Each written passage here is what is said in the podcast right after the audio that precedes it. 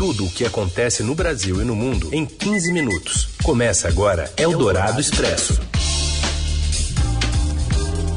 Olá, seja muito bem-vinda, muito bem-vindo. Eldorado Expresso já está no ar, que aqui a gente reúne junto as notícias importantes no meio do seu dia. Muitas das vezes esse horário cai na hora do seu almoço. Eu sou a Carolina Ercolim, comigo Raíssen Abac. Tudo bem, Raíssen?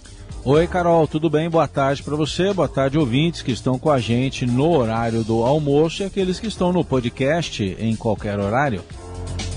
Vamos aos destaques desta, desta quarta-feira, dia 22 de setembro. Diretor da Prevent Senior depõe a CPI da Covid e nega a ocultação de mortes e a realização de testes com medicamentos ineficazes sem conhecimento dos pacientes. A crise hídrica e o risco de um apagão fazem o governo antecipar o funcionamento de novas usinas de energia, mas a quantidade produzida ainda é insuficiente. E mais, o ministro da Saúde com Covid em quarentena em Nova York e os 10 dias de fogo na Chapada dos Veadeiros, em Goiás. É o Dourado Expresso. Tudo o que acontece no Brasil e no mundo em 15 minutos. O diretor executivo da Prevent Senior hoje negou a CPI da Covid que a operadora tinha ocultado mortes de pacientes e realizado testes com medicamentos ineficazes sem o conhecimento deles. Pedro Benedito Batista Júnior foi convocado após a comissão ter recebido um dossiê de médicos contra a operadora de planos de saúde. Na fala inicial, ele disse que as denúncias são infundadas e fez acusações aos médicos que apresentaram as acusações. Segundo Pedro Batista, foi apenas respeitada a autonomia dos médicos que receitaram medicamentos considerados ineficazes para a Covid, como a hidroxicloroquina. Pedro Batista também afirmou que as mensagens com uma suposta pressão aos médicos pelo uso do chamado kit Covid teria sido manipulado pelos denunciantes. No depoimento, o diretor da Prevent Senior negou ter feito ameaças a um médico que questionou procedimentos da operadora no tratamento de pacientes com Covid. O áudio com a conversa foi exibido nesta quarta-feira pelo relator da CPI, senador Renan Calheiros. Eu peguei todos os pacientes que você tratou uhum. e você é um dos que tem o pior índice de paciente que piorou e que agravou. Uhum. Eu vou mostrar isso, cara. Qual que você fez com a sua família, velho? O que, que eu fiz com a minha família? rede nacional, cara. Pra que, que você fez isso? Você conversou com a sua esposa que você ia fazer isso? Agora, o que, que a minha ela? família tem a ver então, com isso, Pedro? Por acaso você tá me ameaçando, cara? É o Dourado Expresso. O gesto obsceno de Marcelo Queiroga viola o dever de ministro e deve ser apurado, é o que diz um ex-presidente da Comissão de Ética da Presidência da República. E temos mais informações sobre o assunto com o Lauriberto Pompeu. Boa tarde. Boa tarde a todos os ouvintes da Rádio Eldorado. O gesto chulo que o ministro da Saúde, Marcelo Queiroga, fez diante de manifestantes que estavam protestando contra o presidente Jair Bolsonaro desrespeita uma das regras do Código de Conduta da Alta Administração Federal, de acordo com a avaliação do advogado Mauro Menezes, que foi presidente do Conselho de Ética da Presidência da República de 2016 a 2018. O advogado falou que o caso merece uma apuração, uma investigação e que não pode ser ignorado pelos atuais membros do Conselho de Ética. A reportagem do Estadão tentou entrar em contato com o Conselho de Ética por meio do atual secretário-geral, Wellington Contígio de Amaral Júnior, mas ele falou que ainda não sabe, que não tem conhecimento se o caso vai ser avaliado. O item 3 do Código de Conduta da Alta Administração Federal, que todos os ministros de Estado têm que obedecer, determina que os integrantes dessa classe, né, do governo federal, eles têm que agir pelos padrões da ética, sobretudo no que diz respeito à integridade, à moralidade, à clareza de posições e ao decoro, com vistas a motivar o respeito e a confiança do público em geral. De acordo com Mauro Menezes, as punições do Conselho de Ética podem ser amplas, pode ser desde uma advertência, que segundo ele já seria algo muito grave para acontecer com o ministro, como também a recomendação de demissão de que o presidente demita o, o ministro, algo que cabe lembrar que é prerrogativa do presidente da República, ele pode também não cumprir. E enquanto isso, o ministro Marcelo Queiroga segue em quarentena de 14 dias em Nova York após ter a confirmação ontem de teste positivo para a Covid-19. E a Anvisa, Agência Nacional de Vigilância Sanitária, recomendou que toda a comitiva do presidente Bolsonaro, incluindo o próprio presidente, fique de quarentena depois da volta da viagem aos Estados Unidos. Essa recomendação foi enviada em nota ao Ministério da Casa Civil. Eldorado Expresso. No dia do Tietê, levantamento da SOS Mata Atlântica aponta que a área do rio com qualidade de água ruim cai 50% nas regiões como Sorocaba e Jundiaí. Os detalhes vêm com o repórter do Estadão, André Borges. Boa tarde, Heisen, Carol e ouvintes da Rádio Eldorado. Hoje é dia 22 de setembro. É o dia do Rio Tietê, uma data de comemoração para esse rio, que é tão importante para a cidade, para a vida do paulistano e também da população que habita todo o estado. A gente está falando aí do principal rio do estado de São Paulo, com mais de mil quilômetros de extensão. A SOS Mata Atlântica ela fez um levantamento, uma nova edição de um levantamento que ela realiza todo ano para medir a qualidade da água do Tietê. Eles analisaram, e Carol, 576 quilômetros do rio para poder verificar as condições da água. Foram 53 pontos de coleta, é um trabalho bastante extenso que começou no ano passado e que avança até esse ano. E nem tudo é notícia ruim para o Tietê. Tem na categoria aí água ruim ou imprópria para qualquer tipo de uso ou para vida aquática. A gente tinha nessa categoria dois trechos considerados impróprios, que saía aí da Ponte das Bandeiras e também avançava até o município de Suzano e o município de Porto Feliz. É um trajeto aí de 85 quilômetros de extensão do rio que estava nessa categoria imprópria e inadequada para a vida aquática. 85 quilômetros é uma extensão grande, mas bem menor, por exemplo, do que o que foi divulgado no ano passado, onde a gente tinha 150 quilômetros do Tietê nessa categoria. Eldorado Expresso. O risco de apagão pela crise hídrica faz o governo antecipar a operação de novas usinas de energia. A ANEEL quer colocar para funcionar usinas e linhas de transmissão para evitar o blackout no final do ano o país precisa de uma oferta adicional de energia entre 4 mil e 5 mil megawatts. Até agora, a agência só conseguiu 2.350.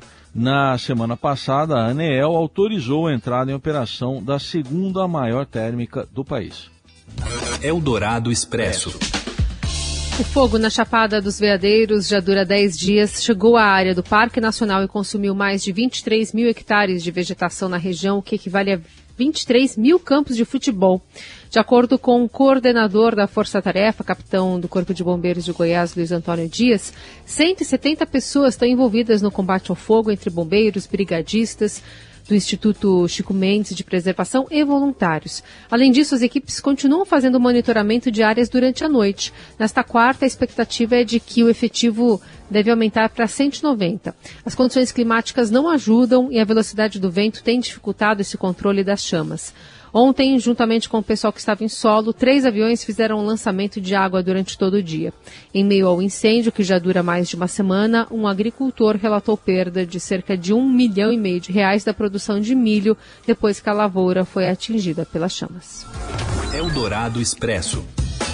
Após a constatação de que os dados apresentados pelo laboratório não comprovam a realização do invase de alguns lotes da Coronavac, a Anvisa manda recolher os lotes interditados e decide que as doses não podem ser usadas. Os detalhes vêm com a Mariana Halal. Boa tarde.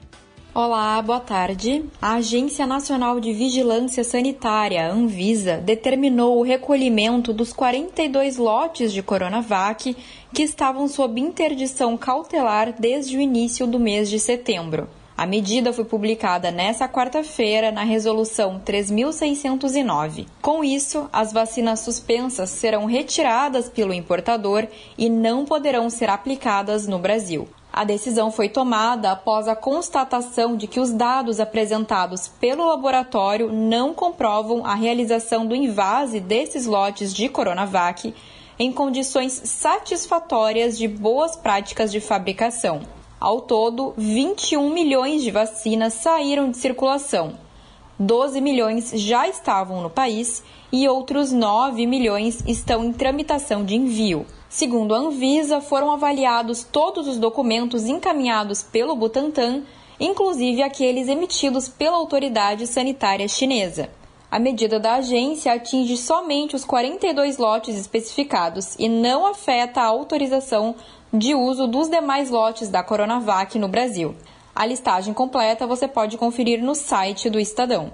Parte dessas vacinas já tinham sido aplicadas antes da interdição. Em São Paulo, foram 4 milhões de aplicações nessas condições, mas efeitos adversos não foram relatados. Até o momento, não há orientação para revacinar as pessoas que receberam vacinas dos lotes suspensos. E no início da tarde, o governador de São Paulo, João Dória, anunciou o envio de doses da Coronavac a cinco estados: Pará, Ceará, Espírito Santo, Mato Grosso e Piauí. Conforme acordos previamente assinados, serão liberados aos estados um total de 2 milhões e 500 mil doses da vacina do Butantan, para que mais brasileiros nos estados do Nordeste, Sudeste, Norte e Centro-Oeste do Brasil possam ser mais rapidamente imunizados. O estado de São Paulo também anunciou que vai reduzir o intervalo entre as doses da vacina da Pfizer a partir desta sexta-feira, agora, dia 24. A segunda dose desse imunizante poderá ser aplicada oito semanas após a primeira. Atualmente, esse intervalo está sendo aí de 12 semanas. Eldorado Expresso. Cristiano Ronaldo recebeu um pedido especial com relação à sua carreira, ao seu futuro, inclusive no futebol europeu. Fala, Robson Morelli.